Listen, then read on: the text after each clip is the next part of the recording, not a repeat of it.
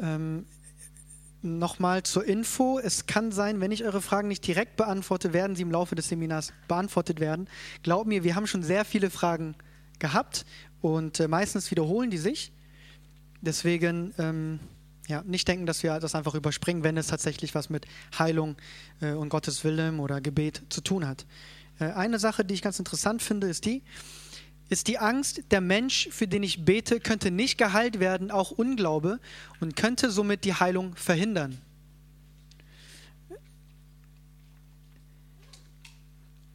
Was, was meint man denn mit Angst eigentlich? Ist das das, meinen Sie jetzt das Gefühl oder diese Furcht, etwas machen zu wollen? Eigentlich ist es so, dass man ohne dieses zumindest Gefühl der Angst nicht wirklich mutig sein kann. Ja? Je mehr Angst sie überwinden, desto mutiger sind sie. Und ähm, deswegen ähm, würde ich das jetzt nicht so, wie gesagt, wenn man sich diese Frage stellt, oh, jetzt habe ich Angst, deswegen funktioniert das nicht, oder da bete ich das gar nicht, dann, dann hält sie das ja von allem ab. Aber wenn sie trotz dieser Angst, die sie spüren, aber in Wirklichkeit sind sie mutig, ja, sie sind mutig in Christus, äh, wenn sie diese Angst spüren und trotzdem das überwinden, dann merkt man halt, dann ist das halt Mut. Und je mehr Angst sie haben, desto mutiger können sie sein. Praktisch wird es so sein, dass wenn sie ängstlich beten, dass sie weniger Resultate sehen. Ja? Ähm, ich, ich, gehe später noch ein bisschen darauf ein, weil wir letztendlich befehlen ja der Krankheit zu gehen, zu weichen und so weiter. Und wenn man dann ängstlich betet, dann ist es schwieriger, Resultate zu sehen.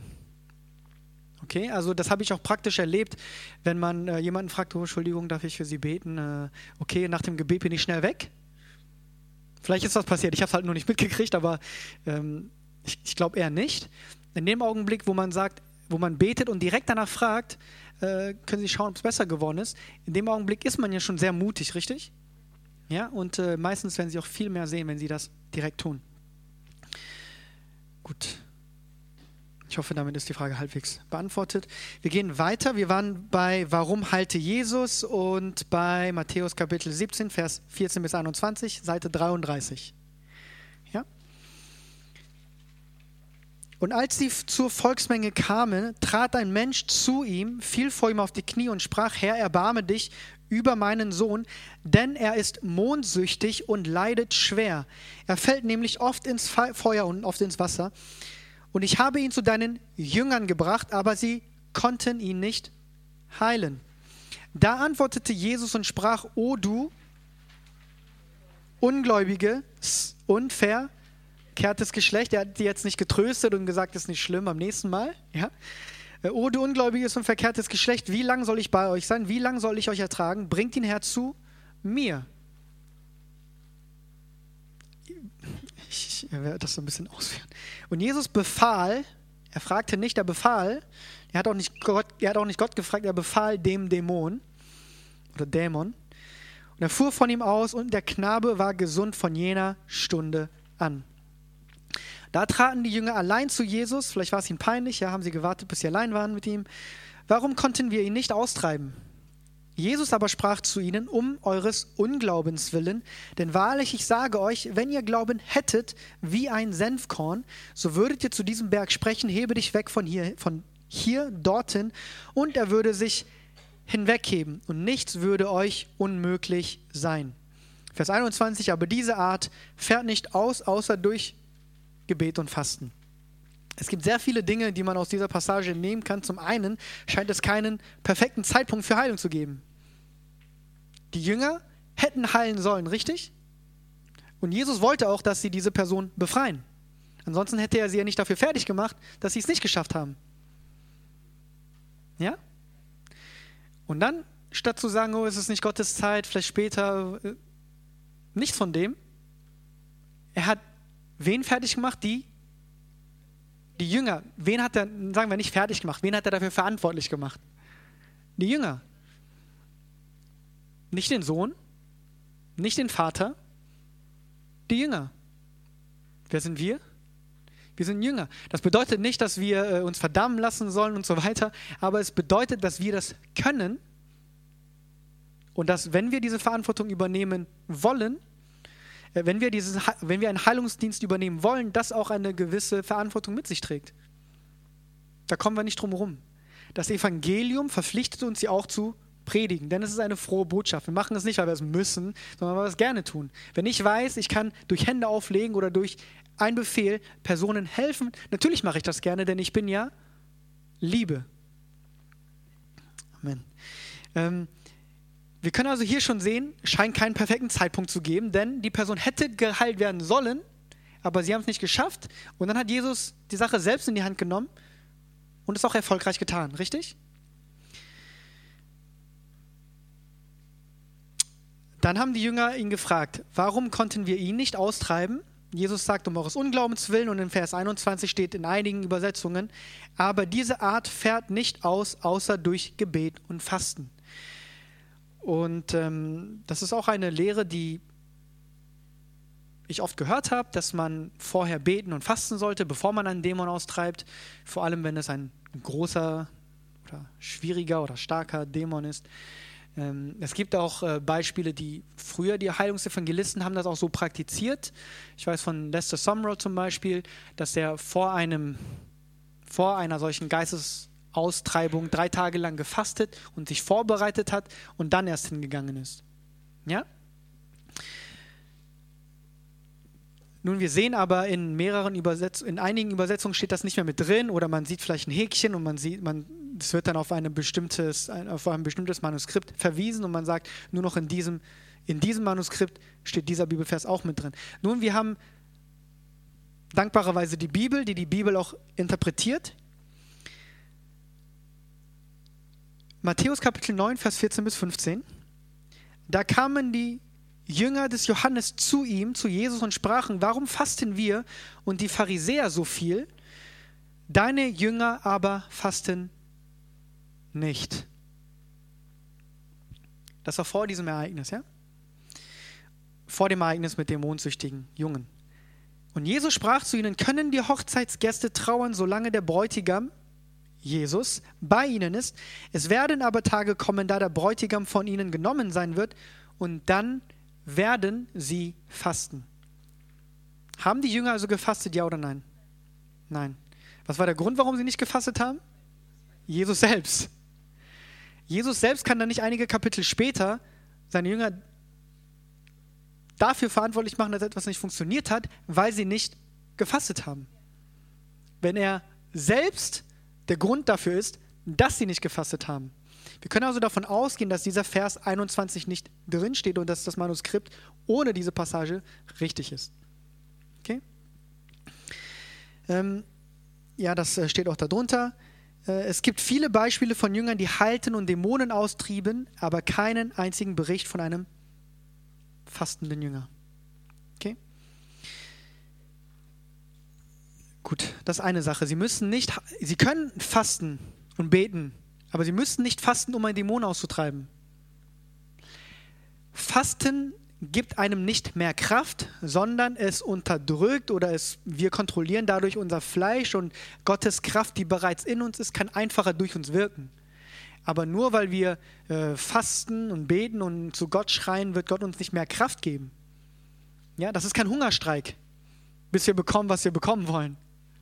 Okay? Aber wir kommen später noch, äh, wir gehen näher später noch äh, auf das Fasten ein. Gut.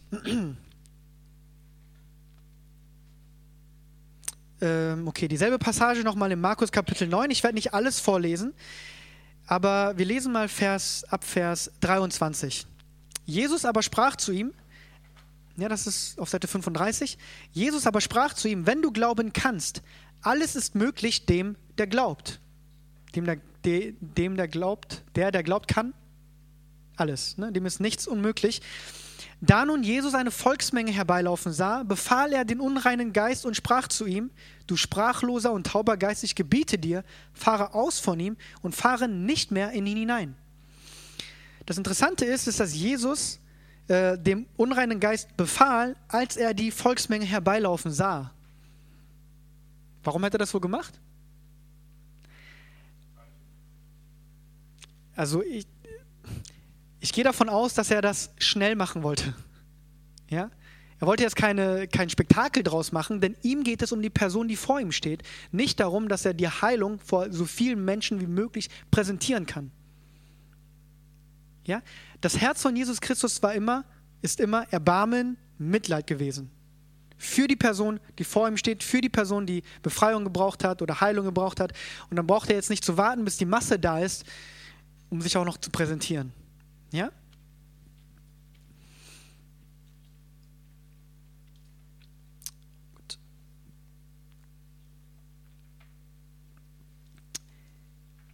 Da schrie er und zerrte ihn heftig und fuhr aus, und er wurde wie tot, so dass viele sagten, er ist tot. Aber Jesus ergriff ihn bei der Hand und richtete ihn auf, und er stand auf. Und als er in ein Haus getreten war, fragten ihn seine Jünger für sich allein, warum konnten wir ihn nicht austreiben? Und er sprach zu ihnen, diese Art kann durch nichts ausfahren, außer durch Gebet und Fasten. Jetzt gibt es wieder diesen Bibelvers, in einigen fehlt das Fasten wieder. Aber das Wichtige, eine Sache, die wir wissen müssen, ist, dass diese Art wenn überhaupt, sich nur auf den Unglauben bezieht, richtig? Diese Art bezieht sich nicht auf die Art von Dämon. Wir haben jetzt äh, Matthäus Kapitel 17 und Matthäus, Markus Kapitel 9. Ja?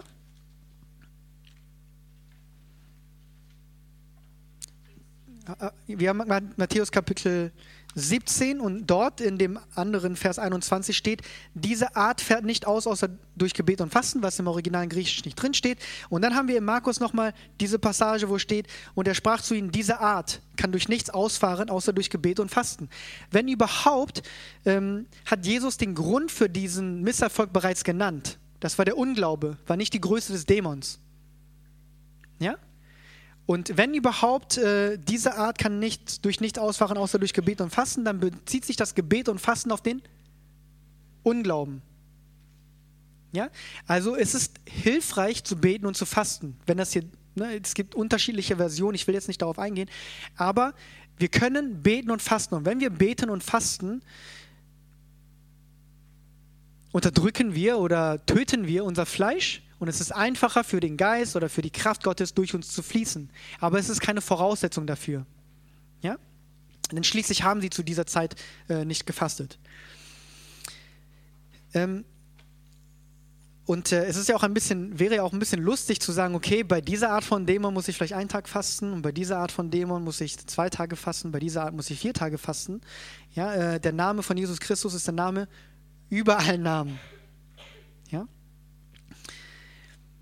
Wir sind immer noch bei dieser Passage, wo wir darüber sprechen, ähm, warum halte Jesus? Okay, warum halte Jesus? Wir sehen überall Erbarmen. Lukas Kapitel 7, Vers 11 bis 16. Und es begab sich am folgenden Tag, dass er in eine Stadt namens Nein ging und mit ihm zogen viele seiner Jünger und eine große Volksmenge. Wie er sich aber dem Stadttor näherte, siehe, da wurde ein Toter herausgetragen, der einzige Sohn seiner Mutter.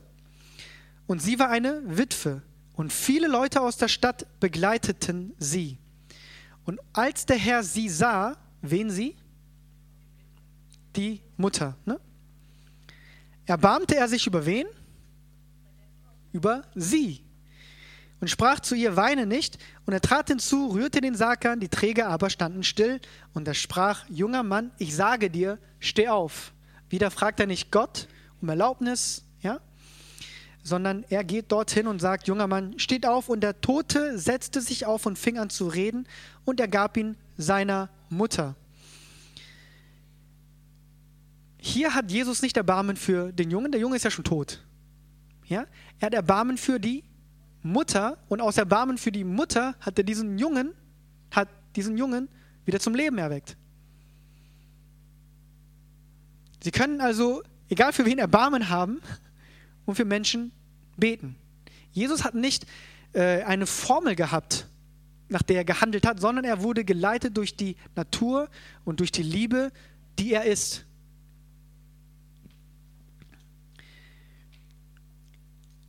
Apostelgeschichte Kapitel 10 Vers 38 ist es sozusagen, das ist dieser Vers ist eine Zusammenfassung von dem Dienst von Jesus Christus, wie Gott Jesus von Nazareth mit heiligem Geist und Kraft gesalbt hat und wie dieser umherzog und Gutes tat, nichts Böses, Gutes tat und wen heilte?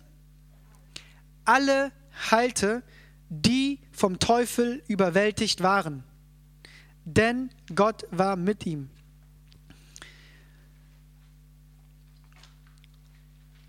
Jesus hat Gutes getan und er hat wen geheilt? Alle. Alles, alle heißt? Alle. Nur weil eine Person nicht alle, nicht, nehmen wir mal an, ich, äh, es gibt viele berühmte Namen, Benny Hinn vielleicht, ja. Wenn wir jetzt in seinem Dienst zum Beispiel sehen, dass nicht alle Personen geheilt werden, können wir nicht sagen, oh, es ist Gottes Wille, dass nicht alle Personen geheilt werden. Denn wir sehen auf das Leben von Jesus Christus und er tat Gutes und er heilte alle, die von wem überwältigt waren? Vom Teufel. Wir haben gerade 1. Johannes Kapitel 3, Vers 8 gelesen, dass er gekommen ist, um die Werke des Teufels zu zerstören. Warum hat er all das getan?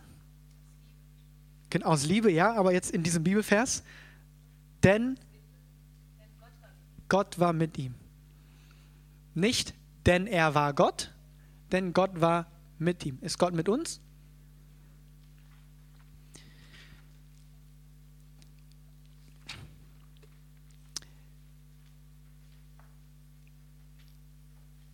Es ist wichtig zu verstehen, warum wir heilen. Ja? Es ist wichtig zu verstehen, denn wenn man anfängt, für Menschen zu beten, gibt es viele unterschiedliche Situationen und es ist wichtig, dass man niemals vergisst, dass man aus Liebe heraus, aus Erbarmen heraus, weil, man, weil es um die Person geht, die krank ist, dass man deshalb für diese Person betet. Es geht nicht darum, eine Show aufzuziehen oder es geht nicht darum, irgendwas zu beweisen. Es geht einfach darum, die Person zu lieben, die vor einem steht. Das ist genauso, wenn wir rausgehen, auf die Straße gehen und für Menschen beten. Ja, es geht darum, nicht die Person davon zu überzeugen, von, meiner, von meinem Glauben oder von meiner Gemeinde, sondern die Person, der Person erstmal Jesus Christus zu zeigen und zu demonstrieren. Ja? Gut. Jetzt haben wir gesehen, warum Jesus geheilt hat. Und jetzt wollen wir sehen, wie Jesus geheilt hat. Das ist auf Seite 36. Wir haben Markus Kapitel 16, Vers 18 schon gesehen. Äh, unter anderem geschieht, Hände, äh, geschieht Heilung durch Hände auflegen. Ähm, oh, sorry. Zunächst äh, in Markus 16 sehen wir, dass dieser Heilungsauftrag an alle Gläubige gerichtet ist, richtig? Selbst diejenigen, die sich gerade frisch zu Jesus bekehrt haben. Ja? Und dann sehen wir in Johannes Kapitel 14, Vers 11, Glaub mir, dass ich im Vater bin und der Vater in mir ist. Wenn nicht, so glaubt mir doch um der Werke willen. Wahrlich, wahrlich, ich sage euch, wer an mich glaubt, der wird die Werke auch tun, die ich tue, und wird größere als diese tun, weil ich zu meinem Vater gehe. Ja? Wir sind gemäß diesem Bibelvers tatsächlich dazu berufen, größere Werke zu tun als Jesus Christus. Oder habe ich das falsch gelesen? Nee. Wird größere als diese tun, weil ich zu meinem Vater gehe. Er steht nicht drin, weil ich äh, super viel faste oder weil ich ein mega heiliges Leben lebe, sondern weil er zum Vater geht. Ist Jesus zum Vater gegangen? Ja. Das bedeutet nicht, dass wir als Gemeinde oder als Leib Christi insgesamt zusammen in der Anzahl mehr tun werden als Jesus. Ja? Sondern hier in Vers 12 steht, wer an mich glaubt. Die Person, die an Jesus Christus glaubt, der wird die Werke auch tun, die, ich, die er tut, und wird größer als diese tun, weil Jesus zum Vater geht und gegangen ist. Ja, das bezieht sich nicht darauf, dass wir als äh, Leib Christi, was weiß ich, ein, zwei Billionen auf der gesamten Welt, ähm, wir gemeinsam mehr tun werden als Jesus. Ja? Warum wir größere Dinge tun können, Jesus hat gegen einen Feind gekämpft, der doch nicht besiegt war. Ja? Jesus hat am Kreuz diesen Sieg für uns errungen.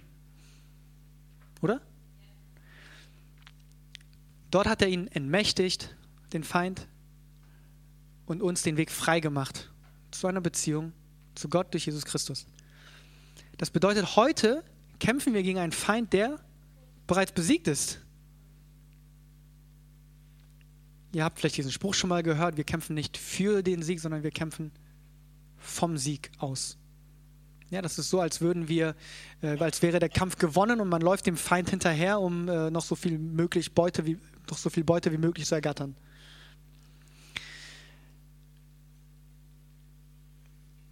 Deshalb ist das so. Und Jesus, zu seiner Zeit war er der Einzige, der, der eine neue Schöpfung in dem Sinne war, der den Geist Gottes in sich hatte. Alle anderen hatten delegierte Autorität, er hat seine Jünger rausgeschickt, die durften das machen, aber auch sie mussten neu geboren werden. Ja? Es gibt nur eine Person im Neuen Testament, mit der, mit der ihr euch mit der wir uns identifizieren können. Viele identifizieren sich mit den Jüngern, vielleicht auch mit den Personen, die Heilung brauchen, wie die äh, Frau mit Blutfluss oder so. Hoffentlich äh, identifiziert sich keiner mit den Pharisäern. Aber die einzige Person, mit der wir uns eigentlich identifizieren können und die einzige Person, die das hat, hatte, was wir heute haben, ist Jesus Christus. Wir können also nicht die Beispiele der Jünger nehmen oder meinetwegen ähm, andere Personen nehmen und dann dadurch äh, darauf unser Verständnis von Jesus Christus oder unserem Christenleben aufbauen. Gut. Matthäus Kapitel 4, Vers 23 und 24. Heilen wie Jesus. Ihr seht darüber, darüber den Titel schon, Jesus halte alle. Das ist ein sehr wichtiger Teil äh, unseres Seminars. Jesus halte tatsächlich alle. Und Jesus durchzog ganz Galiläa und lehrte in ihren Synagogen und verkündigte das Evangelium von dem Reich und heilte alle Krankheiten und alle Gebrechen. Wir sehen wieder, er verkündigt das Evangelium des Reiches Gottes und er sagt, das ist die frohe Botschaft von dem Reich, das ich vertrete. Und um das zu demonstrieren, heilt er. Denn in seinem Reich, in dem Reich Gottes, gibt es keine Krankheiten, keine Gebrechen, keine Depressionen und so weiter. Richtig? Und er heilte alle Krankheiten und alle Gebrechen im Volk und sein Ruf verbreitete sich in ganz Syrien. Und sie brachten alle Kranken zu ihm die von mancherlei Krankheiten und Schmerzen geplagt waren, und Besessene und Mondsüchtige und Lahme, und er heilte sie. Sie, wen? Alle, die zu ihm kamen. Alle, die, die mancherlei Krankheiten von Schmerzen geplagt waren, Besessene, Mondsüchtige, Lahme, all die, die. Es waren nicht mal die, die zum gekommen sind. Sie brachten diese Menschen zu ihm. Und sie wurden alle geheilt. Alle heißt alle. Das müsste schon sehr viele heilige Kühe zerstören. Ähm, stellt euch, stell, darf ich sie du, darf ich euch duzen? Das ist immer für mich ein bisschen so, ne? Ähm, ich bin zwar eine neue Schöpfung, ich bin eine neue Schöpfung, aber ein bisschen asiatisch aufgewachsen. Da gibt es sehr viele Höflichkeitsstufen, nicht nur er, du und sie, sondern noch mehr im Koreanischen. Ähm, aber ich duze euch. Wenn ihr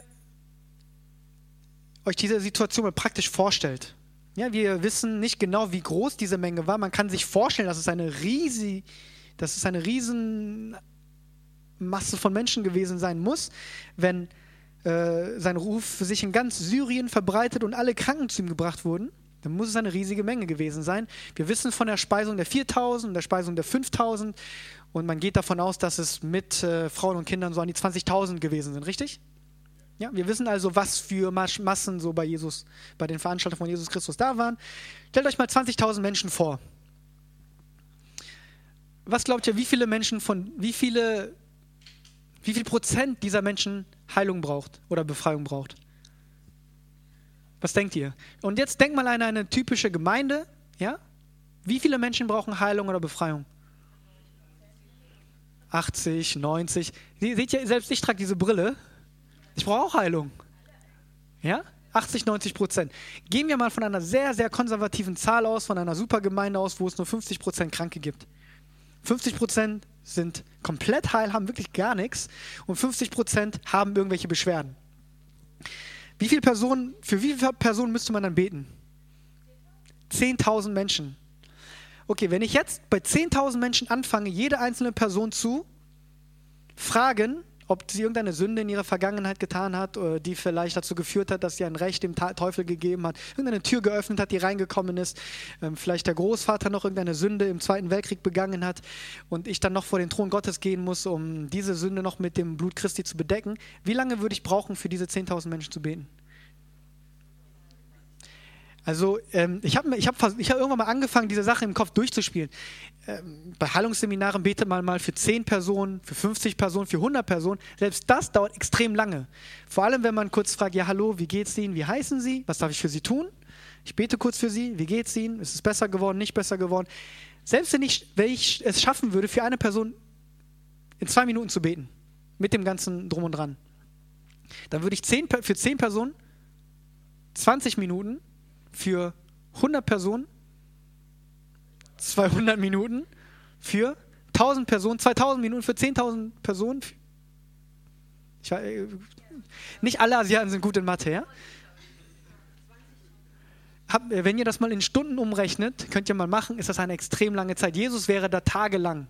Ich weiß, wie viel? Über 300 Stunden. Okay, aber er wäre also auf jeden Fall sehr lange da. Ja? Dann hätte sich sein ganzes Leben vielleicht sehr weit nach hinten verschieben müssen oder so, wenn er wirklich alle geheilt hat. Ja? Und dann, wenn wir uns vorstellen, dass wir einige, wenn, wenn er einige dieser Praktiken angewandt hätte, die wir heute in der Gemeinde haben, nämlich halt nach Sünden zu äh, fragen oder nach für Generationenflüche oder gegen Generationenflüche zu beten, wie lange wird das dann dauern? Wir würden heute eigentlich sagen, okay, wenn, wenn eine Person in 10 oder 15 Minuten geheilt ist, ist es super. Sehr schnell. Aber wir sehen hier im Leben von Jesus Christus, er hat für diese Menschen Massen beten müssen und er hatte nicht so viel Zeit. Praktisch hat er das gar nicht machen können. Oder er hätte seinen Aufenthalt auf der Erde verlängern müssen. Ja? Wir sehen also, Jesus selbst hat das nicht gemacht. Okay? Ich meine, stellt euch mal vor, selbst wenn jetzt, äh, nehmen wir mal an, ich muss für ein fünfjähriges Kind beten und äh, das Kind kennt vielleicht die Eltern nicht, aber ich glaube daran, die, das Kind hat irgendeinen Generationenfluch, weil der Großvater im Zweiten Weltkrieg irgendwas Schlechtes getan hat. Und jetzt muss ich herausfinden von diesem, von diesem Kind, was, der Groß, was ihr Großvater falsch gemacht hat. Vielleicht, ist der Großvater, vielleicht hat der Großvater das auch keinem gesagt. Und dann muss ich darauf vertrauen, dass Gott mir ein Wort der Erkenntnis gibt, damit ich weiß, welche Sünde ich vor, das Thron bringen, vor, das, vor den Thron Gottes bringen kann und dafür beten kann, um endlich, um damit dieses Kind frei wird. Sehr kompliziert, aber Jesus, wir sehen hier, äh, Massen kamen zu ihm und er heilte sie alle. Okay? In diesem Falle, ähm, wer, war der, wer war der Heiler? Jesus. Wer war die Person, die mit Glauben? Es kann Jesus gewesen sein. Ne? In den meisten Fällen gehe ich mal davon aus, dass es Jesus war. Aber es kann auch sein, dass die Menschen, die zu ihm gekommen sind, Glauben hatten. Steht ja so exakt jetzt nicht drin. Und die geheilt wurden, waren alle Kranken aus der Umgebung. Alle Kranken. Lukas Kapitel 4, Vers 40 bis 44. Als aber die Sonne unterging, brachten alle, die Kranke hatten, mit mancherlei Gebrechen sie zu ihm und er legte einem, jeden von ihnen die Hände auf und halte sie. Was teilt er also? Er legte jeder Person Hand auf. Steht nicht, dass er irgendwas sagte, sondern er legte jeder Person die Hand auf. Und er halte sie. Sie wen? Alle, die zu ihm gekommen sind. Alle heißt alle. Es fuhren auch Dämonen aus von vielen, indem sie schrien und sprachen, du bist der Christus, der Sohn Gottes. Und er befahl ihnen und ließ sie nicht reden, weil sie wussten, dass er der Christus war. Ähm, okay, dann geht's noch. Als es aber Tag geworden war, ging er hinaus an einen abgelegenen Ort und die Volksmenge suchte ihn und kam bis zu ihm und sie wollten ihn zurückhalten, damit er nicht von ihnen wegginge. Er aber sprach zu ihnen, ich muss auch den anderen Städten das Evangelium vom Reich Gottes verkündigen, denn dazu bin ich gesandt. Auch hier sehen wir, er hat alle geheilt, er hat ähm, Hände und er hat hier in diesem Falle Hände aufgelegt.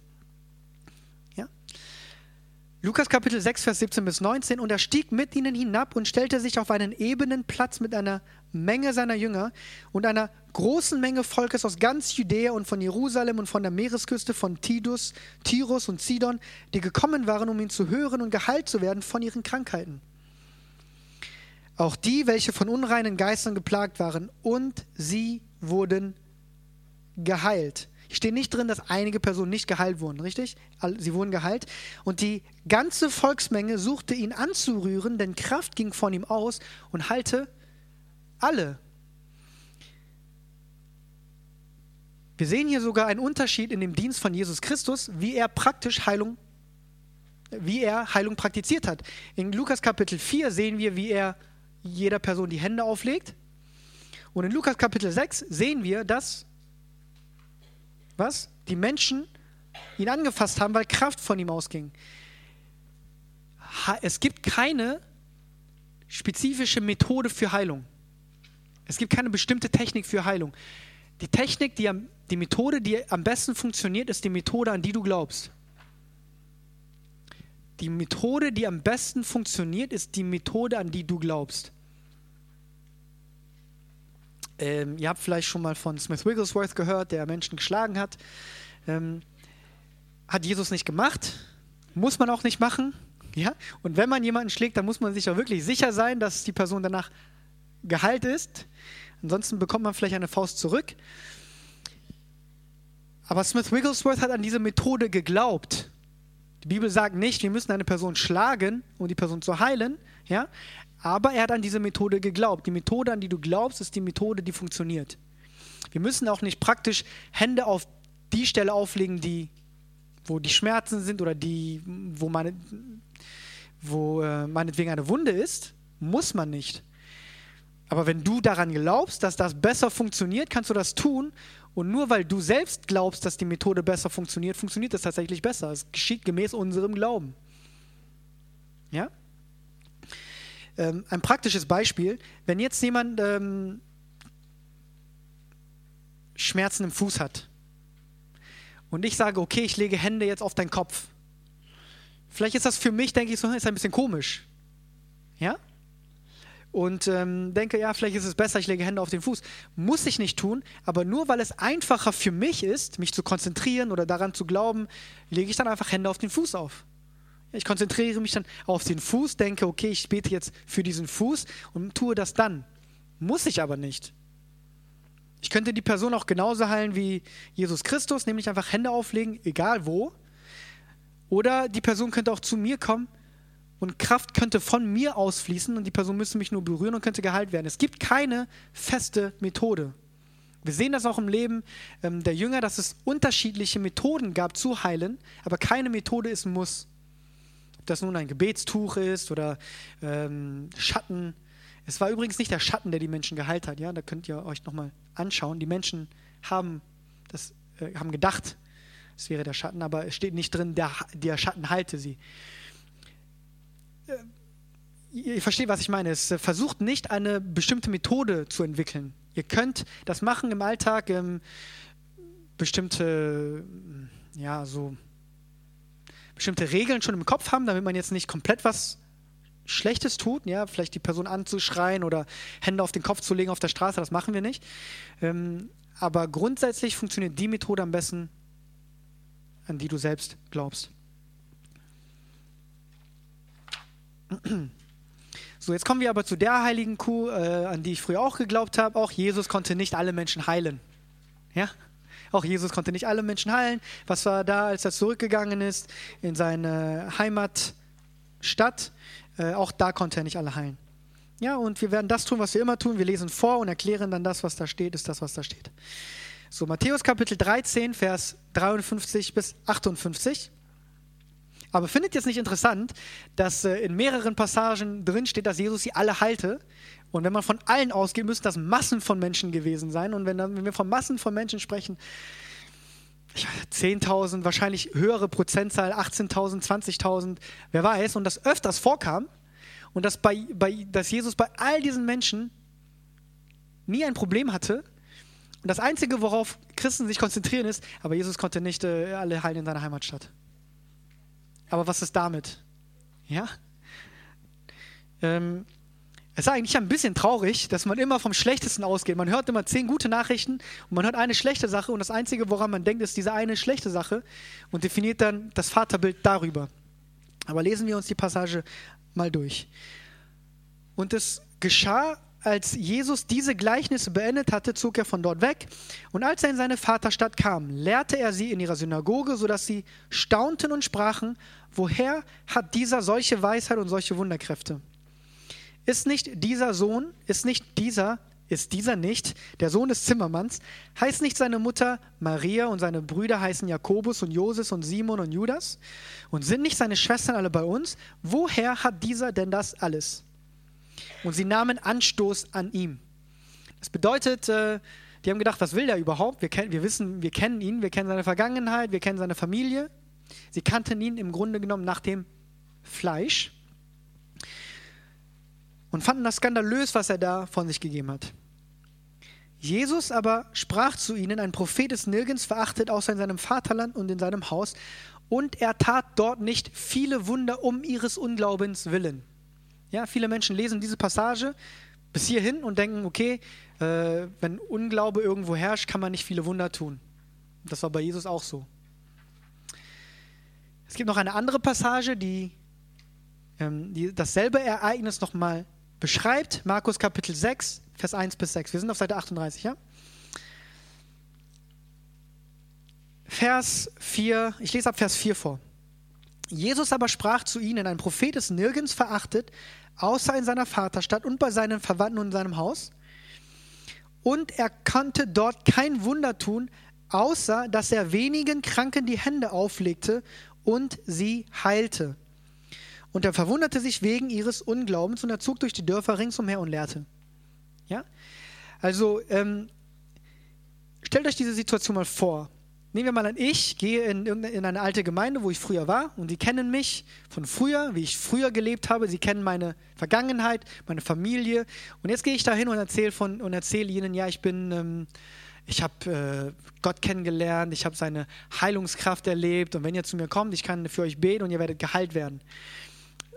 Die sagen zu mir, du spinnst, ähm, ich, kenn, ich weiß doch, was du früher alles gemacht hast, ich kenne deinen Papa, ich kenne deine Mama, ich kenne deine Geschwister, ähm, was du erzählst, können wir dir nicht glauben. Was hat das zur Folge, dass sie nicht glauben? Was hat dieser Unglaube für eine Folge? Ich sage, hey, komm, wir haben ein, ein Seminar hier äh, in Karlsruhe, kommt hin. Keiner kommt. Die denken, was will der überhaupt? Was kann er mir schon erzählen? Ich weiß doch, wer er ist. Sie kennen mich nach dem Fleisch, haben Unglauben und aufgrund dieses Unglaubens kommen sie nicht. Aber was ist mit denen passiert, die gekommen sind? Jesus konnte dort kein Wunder tun, außer dass er wenigen Kranken die Hände auflegte und sie heilte. Wenige Kranke waren da. Wir wissen nicht genau, wie viele Menschen das gewesen sind. Ähm, könnten fünf gewesen sein, 13 bei den Menschenmassen, die äh, bei den Veranstaltungen von Jesus Christus gewesen sind, könnten es vielleicht auch 20, 30, 40 Leute gewesen sein. Ja?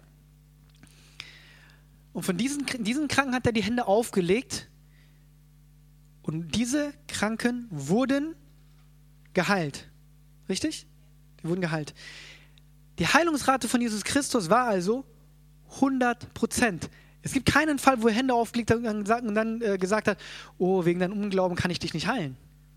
Der Unglaube hat die Menschen davon abgehalten zu kommen, aber die Personen, die da waren, denen hat er die Hände aufgelegt und 100% dieser Personen wurden geheilt. Ja? Könnt ihr das hier sehen? Ihr, ihr, seht das, ne? Also nicht, dass ich euch versuche, das irgendwie, ich versuche euch nicht zu überzeugen. Ich, ich will nur mit euch gemeinsam das lesen, was da steht. Und wenn hier steht, er konnte kein Wunder tun, außer, dann bedeutet es, dass er einige Wunder getan hat. Wenn ich sage, ich habe heute nichts gegessen, außer, habe ich dann nichts gegessen? Nein, ich habe irgendwas gegessen. Ja? Äh, das heißt, äh, Jesus hat Wunder getan. Auch in seiner Heimatstadt.